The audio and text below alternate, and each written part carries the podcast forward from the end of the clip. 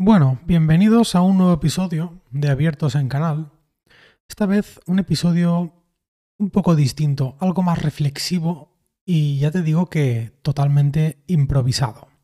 Improvisado porque me ha venido a la mente eh, la necesidad imperiosa eh, de hacerlo hoy tras escuchar un otro podcast, que luego te, comento cuál es. Bien, como, como, sabes, estamos Adrián y yo con, con esto de, montar el mejor plugin de membresías para, para WordPress y bueno, pues con nuestro proyecto que realmente podríamos llamarlo eh, startup, ¿no? Es, al final es eh, una empresa de, de dos tipos que tienen una idea tecnológica en la cabeza y, bueno, podríamos denominarnos, eh, somos una startup, ¿no? ¿Qué hace la gente cuando cree o cuando piensa que está montando una startup o cuando lo está haciendo, coño? Pues intentar beber ¿no? del, mundo startup.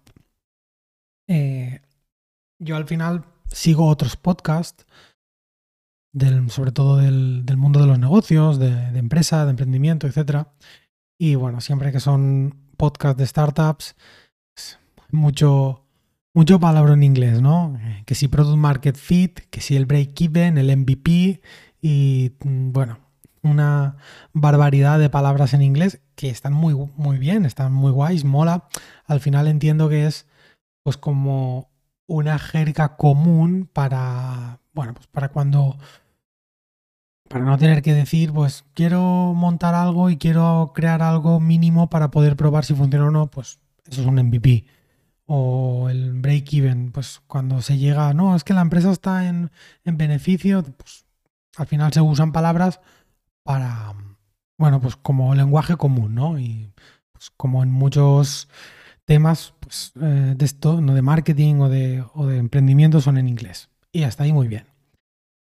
Pero bueno, me hace un poco de gracia, ¿no?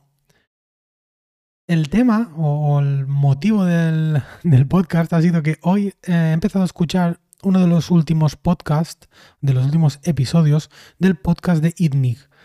Es un podcast que habla sobre todo pues de esto, ¿no? De, creación de startups, del mundo startup y que el podcast es una caña, el podcast es una pasada. De hecho, este episodio también está muy bien, el que te comento. Creo que es el... Bueno, es uno que pone eh, que el título es eh, cómo, crear un MVP o preguntas sobre los MVPs o algo así.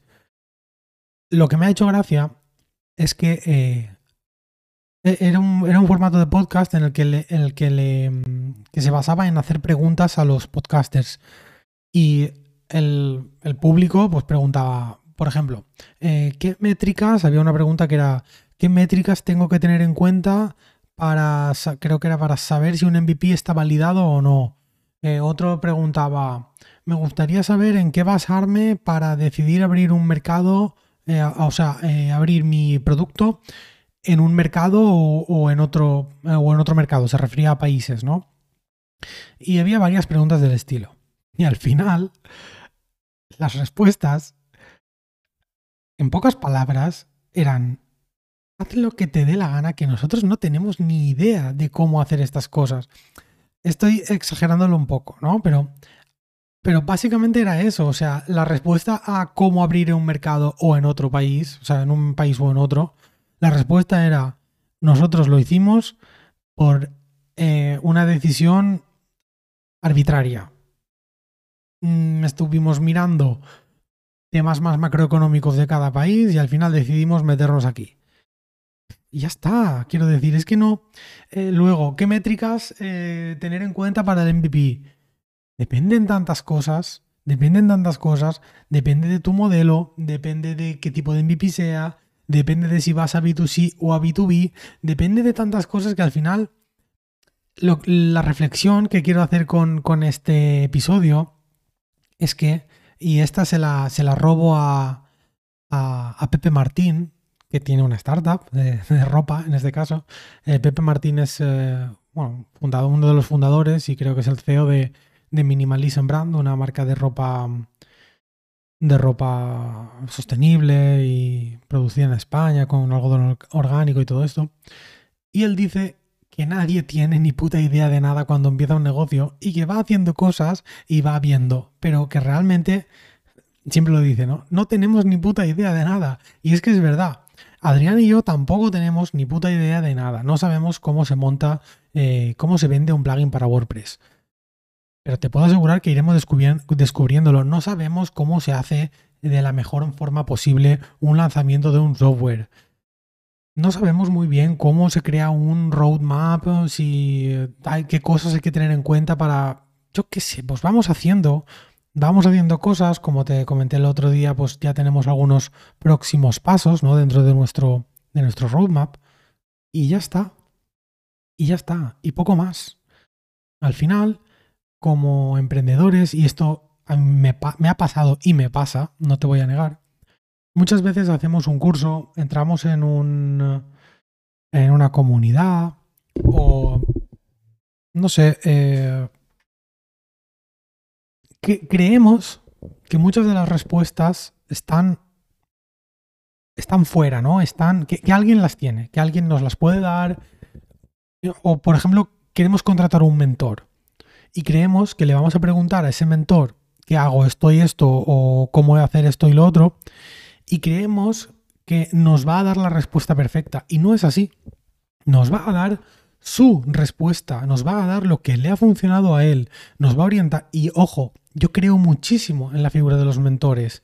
De hecho, yo, por ejemplo, ofrezco consultorías en, la membresía para la gente que quiere pues, afinar un poco el tiro.